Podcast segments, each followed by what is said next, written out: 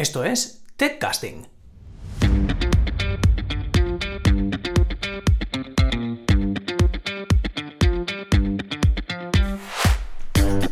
Bienvenidos al episodio número uno de TechCasting. Soy tu anfitrión, Alphonse Faubert, y hoy tenemos como invitado a nada más y nada menos que a Joan de Arcaine, Product Manager de Ceviño, gran persona y muy buen amigo mío. Hola Joan, muchas gracias por estar aquí. Hola Alphonse, ¿cómo estamos? Un placer estar aquí. Bueno, ¿qué me puedes contar sobre ti? ¿Qué nos puedes decir que, haces? ¿Qué es lo que haces tú? Pues, ¿qué hago yo? Eh, bueno, yo vengo del mundo de la, del, software, es de ingeniería informática, he estado trabajando bastantes años como desarrollador, tuve una inquietud muy fuerte en cómo buscar mm, hacer proyectos de una manera diferente y un poco mejor de ese waterfall un poco duro. Trabajaba en consultorías, vi bastantes engaños a clientes y me dije, quiero que esto sea mi vida realmente para el resto de mis días. Eh, en ese momento empecé a ser algo así como agilidad, ágil, había la comunidad de Barcelona y me empecé a interesar muchísimo y continué mi, mi, interés buscando pues bueno, involucrarme con esa comunidad y acabé diciéndome mismo, quiero ser Scrum Master, que suena súper interesante. Y a través de la comunidad estuve eh, bueno, viendo muchas mm, quedadas, leyendo libros, interesándome mucho y acabé encontrando bueno, una posición de Scrum Master al, después de 6 o 7 años trabajando como desarrollador. Y de allí, bueno, empezó todo ese grandes proyectos súper interesantes de transformaciones eh, ágiles, transformaciones digitales. Mucho aprendizaje en ese proceso, fue muy interesante, pero también me di cuenta que para mí mismo no era el sitio donde podía aportar o que creo que podía aportar más valor y que muchas de estas transformaciones se veían un poco paradas por, el, por la parte de que el producto venía dado de una manera y después llegaba una capa de era, que era de, eh, de agilidad que se ponía después. Así que, bueno, un poco el mismo proceso, comunidades, libros, vivencias, y me, me, interesé mucho por el tema del product management, que también en ese momento estaba un poco saliendo como alternativa, un poco distinta a lo que se llevaba en la industria hasta, hasta ese momento. Y llevo pues más o menos cuatro años como product manager en, en diferentes sitios. Oh, no veas menudo cambio, la verdad. Sí, sí, sí. ¿Y qué te hizo pensar, no, yo ya desarrollador no? Nunca pensé desarrollador no, eh, fue más, no de esta manera, por favor, fue más un poco, de hecho me gusta desarrollar, todavía tengo algunos proyectos y me gusta seguir estando en contacto con la tecnología, pero, pero no hacerlo por hacerlo o no mm, simplemente porque acabar en esta fecha, un poco más qué estamos haciendo, cuál es nuestra misión, cuál es nuestro objetivo y me costaba encontrarlo como desarrollador en muchos sitios. Así que fue un poco como una escapada a esa falta de misión más que a no gustarme desarrollar. Bien, y a día de hoy todavía estás como product manager, eh, pero también entiendo que tienes eh, reports, eh, llevas a gente, a personas. Sí, sí. en este último sitio donde estoy ayudo a 10 eh, desarrolladores a intentar mejorar un poco cómo estamos ahora mismo. Eh, sale de un poco de la necesidad en que no había una figura de manager en el sentido que pudiese ayudar a resolver algunos conflictos y a, a, mejorar la situación donde está el equipo ahora mismo. Y bueno, mm, después de varias conversaciones, pues llegamos a la conclusión de que esto podía ser un buen, una buena manera de, de hacerlo ahora mismo. Creo que es un poco un anti-pattern tener un product manager y un engineering manager en la misma persona, que es el caso donde estamos. Pero bueno, eh, sí que estamos un poco mejor de donde estábamos, al menos eso creo yo. Y, creo que es una situación también un poco que va a durar un tiempo, no creo que va a ser mm, para siempre. De acuerdo. Y una pregunta entonces. ¿Cómo lo haces tú para.? O sea, ¿tu equipo está todo en Barcelona o está distribuido en diferentes sitios? ¿O ¿Cómo lo haces? ¿O cómo, cómo, cómo está distribuido esto?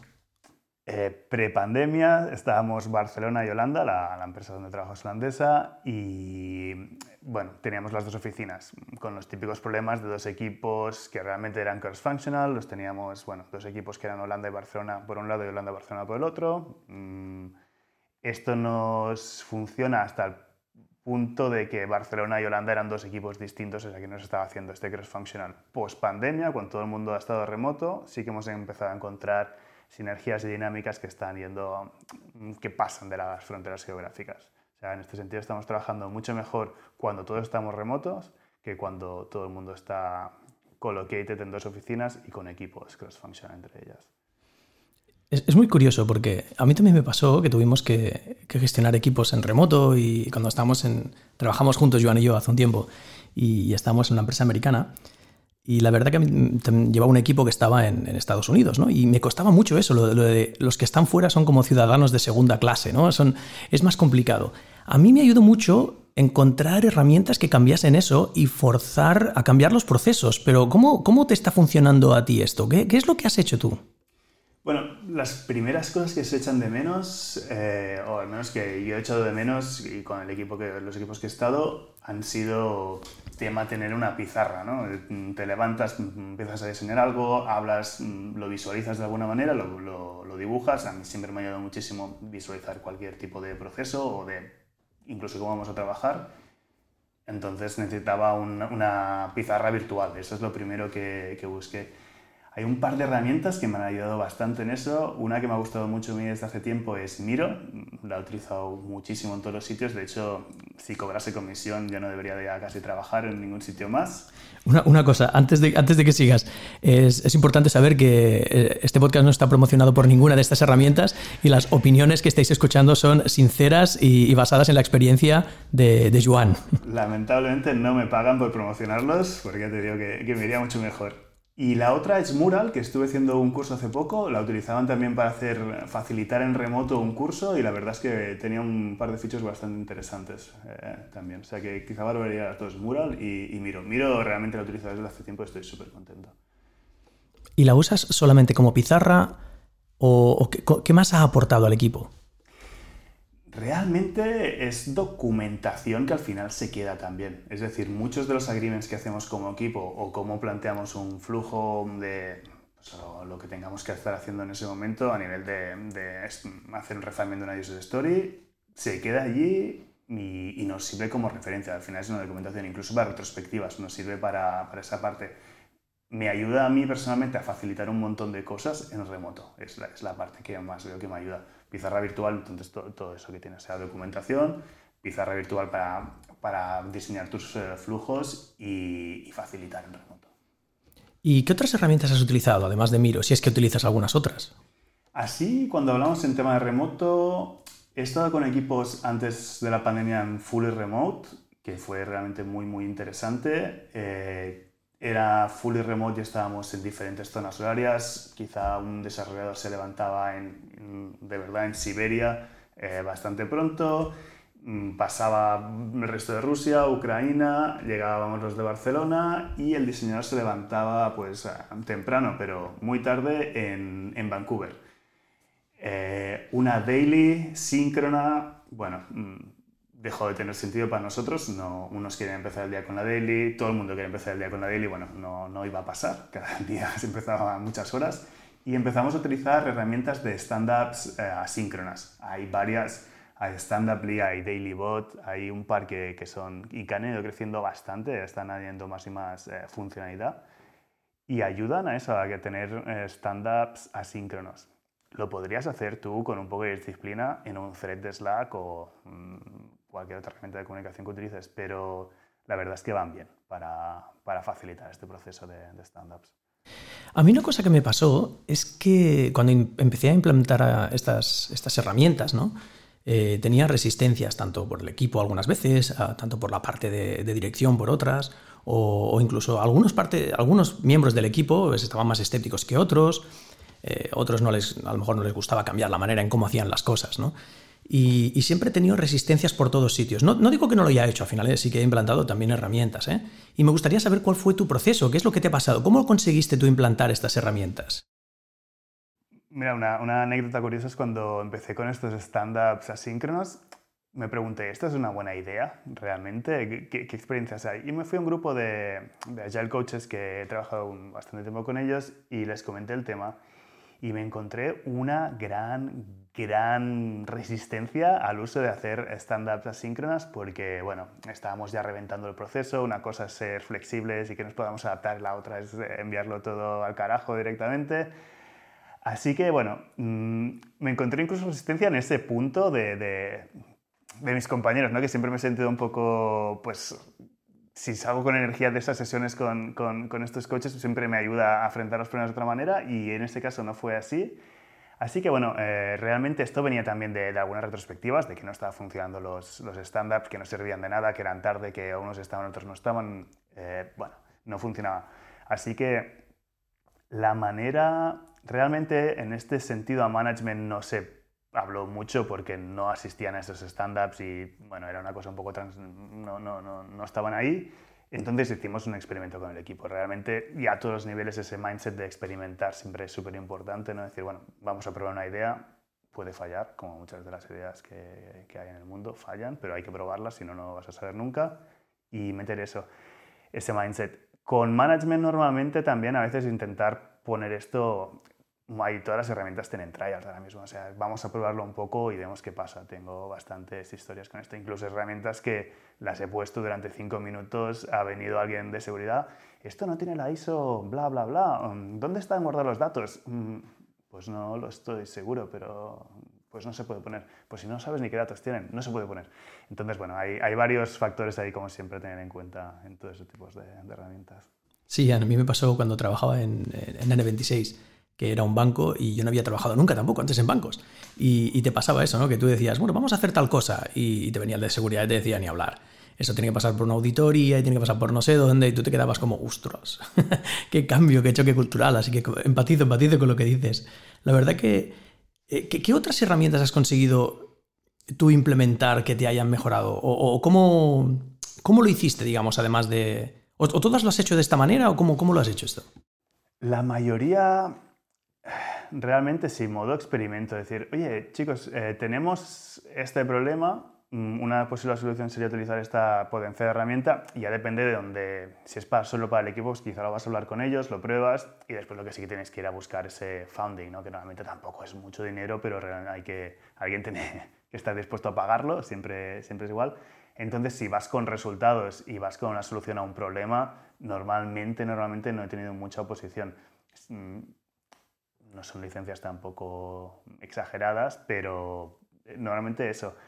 Con management directamente, eh, si cada vez que he ido a hablar de necesitamos esta herramienta, sin tener un, casi un experimento ya funcionando, me he dado bastantes portazos en la cara. vale. Es curioso que mencionas lo de eh, cuando voy con resultados, ¿no?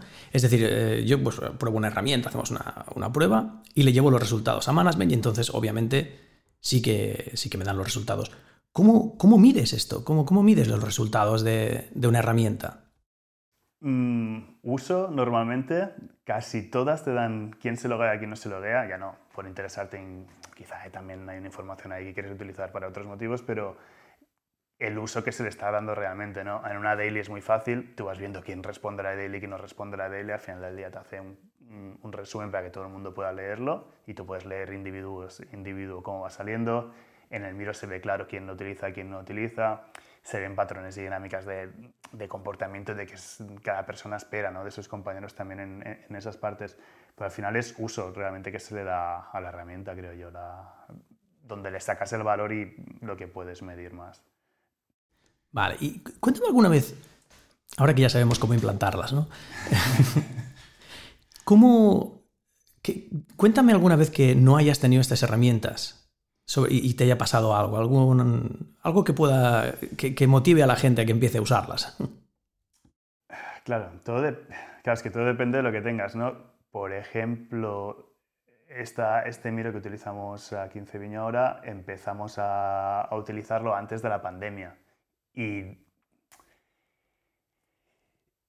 Antes de esto, antes de que yo propusiera tener esta herramienta, había Confluence, que es donde teníamos la mayoría de documentación, pero la mayoría de documentación estaba outdated y, no está muy ahí realmente. O sea, no había un ownership de dónde estaban las cosas. Y realmente mucha gente cuando salió esta gente del equipo dijo, no, pues ya tenemos una herramienta para documentar, está en Confluence. Pues claro, la pregunta es, ¿y cuándo has hecho algo en Confluence por última vez? ¿no? ¿Cuándo, ¿Cuándo pasa eso? ¿Cuál es el proceso?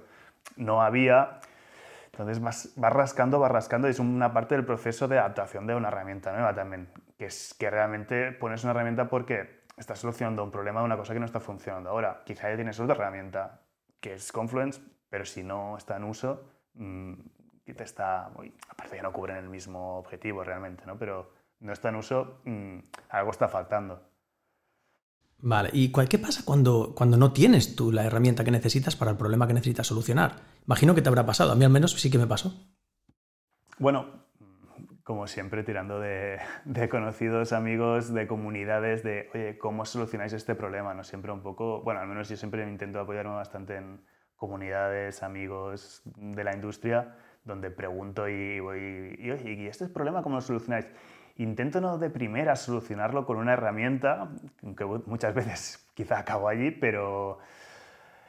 Y la herramienta, quizá estoy cambiando casi de tema, ¿eh? pero la herramienta a veces lo que quieres conseguir con la herramienta también es ese mindset de vamos a probar cosas nuevas, no pasa nada y en todo lo que estamos haciendo en la empresa, ¿no? Cómo trabajamos, qué herramientas utilizamos, por qué las utilizamos, es ese mindset de experimentar que para mí quizás es lo más importante que la herramienta en sí. Quizá la herramienta en seis meses ya no te sirve por cualquier motivo porque ha habido, pues acaba la pandemia y vuelves a otra historia y, y tienes que volver a cambiar, tienes que seguir adaptándote a lo, a lo que hay. Es súper interesante esto que dices, porque no es, eh, no es tanto la herramienta en sí misma, sino que es el, el por qué estamos utilizándola, ¿no? El, el motivo inicial de qué es lo que está iniciando esta, esta exploración mía de una herramienta, cuál es la necesidad que estoy intentando cubrir, ¿no? Y, eso yo creo que hoy en día las empresas tienen muchos problemas identificando las necesidades. Ya no hablo solamente de las empresas, sino también a nivel de equipos. Un equipo cuando le dicen, es que necesitamos una herramienta, ¿no? Y te empiezan así como dices tú, eh, necesitamos Miro, o necesitamos Jira, o necesitamos X o Y o Z, ¿no? En realidad no es eso lo que necesitas, en realidad eso es una solución a una necesidad que no son capaces de identificar. ¿Cómo, cómo lo has hecho tú en el pasado? ¿Cómo has identificado estas necesidades anteriormente eh, para saber que en realidad lo que faltaba era una pizarra? ¿O lo que faltaba era un sistema donde llevar procesos? Los mismos viejos trucos de siempre, creo. Es la retrospectivas, buscar un sitio donde aprendamos de lo que hemos estado haciendo y hacerlo continuamente este proceso de aprender de nuestros errores o de nuestras vivencias y buscar qué nos ha faltado, mm, miramos atrás un momento y, vemos qué, qué, ha pasado. A veces, de vez en cuando, también hace falta cómo quisiéramos estar. Vamos a intentar describir un estado donde creemos que trabajaríamos mejor. ¿Qué nos falta para llegar ahí? Mm, mejor comunicación, no tenemos pizarra, no sé qué. Bueno, ¿cómo podemos solucionar que no podemos juntarnos todos juntos en una pizarra y, y hacer cuatro dibujos juntos para clarificar los temas? Ah, pues quizá esto, quizá lo otro, quizá hay otra herramienta por ahí un poco eso, ¿eh? buscar ese, ese feedback loop continuo de encontrar puntos donde lleguen inputs de toda la gente, que se sienta todo el mundo cómodo de participar, que es la manera de que tengas ownership también en tu propio proceso y cómo seguir creciendo en, esta empresa como individual y como grupo y encontrar esos, esos feedback loops realmente. Entiendo, vale. Sí que, sí que es cierto ¿eh? que al final las retrospectivas a nosotros nos han ido muy bien eh, también me iba muy bien, eh, yo le llamo la exploración de guerrilla, ¿no? Yo siempre hacía, yo soy muy guerrillero, de, ir uno a uno y preguntando, oye, ¿y tú qué tal estás? ¿no? ¿Y tú qué tal? Y entonces yo hacía estos informes, pero entiendo que las retrospectivas, claro, son una manera de, alinear, porque al final cuando hablas con uno a uno, a lo mejor la necesidad de uno no tiene por qué ser la necesidad del equipo, sino que es una necesidad suya individual, ¿no? Así que tomo nota, tomo nota. Quedo con la nota también del uno a uno que quizá estoy descubriendo más estos días. Eh, con estas responsabilidades que tengo ahora y sí que también es importante y siempre he atacado estos problemas más en grupo que en uno a uno. Intentas buscar maneras para que todo el mundo hable. En, en, esta retrospectiva siempre hay pues, personas que son más vocales en todo lo que está pasando alrededor y gente que está un poco más callada o que no, más introvertida o lo que sea, que no quieren comunicarse tanto. Y este uno a uno es importante también para poder ayudar a sacar algunas cosas más. Así que un mix quizá es un buen balance en todo esto. Sí. Oye, y una cosa, tú no, no. Yo creo haber oído que estabas también construyendo tu propia herramienta, ¿no? Para, para poder hacer. ¿qué, ¿qué, es lo que hace o qué, qué, necesidad intentas eh, solucionar? Pues te va a extrañar. De una retrospectiva eh, me salió que. Bueno, pues que teníamos muchos meetings, que estábamos utilizando mucho tiempo para meetings, que muchos de los meetings eran ineficaces. Eh, bueno, supongo que esta historia te suena bastante, no sé. Sí, los meetings es, la maldición de todas las empresas, ¿no? Que son necesarios hasta cierto punto, luego ya son excesivos.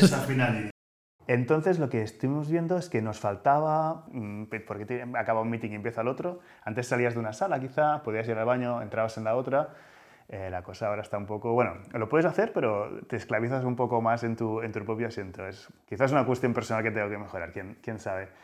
Eh, El caso es que estamos haciendo una herramienta que nos sirva para darte una manera fácil feedback de los meetings donde has estado. Es decir, un, un ROTI, un Return of Time Investment, desde 0 a 5, cómo crees que ha ido este meeting, que lo puedas decir rápidamente, acabado el meeting, te sale, se integra con Slack o con, el, con la herramienta de comunicación que utilices, eh, votas cómo ha ido y puedes dejar un, mensaje también de cómo crees que podrías mejorar ese meeting o, cómo, por qué crees que ha, ha, sido muy bueno o ha sido muy malo a nivel de tu inversión de tiempo en ese, en ese meeting.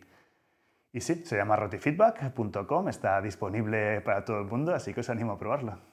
Bueno, ya lo sabéis, rotifeedback.com, ya podéis entrar y podéis daros de alta, que Joan, en cuanto esté la herramienta lista, os, os, os dará acceso.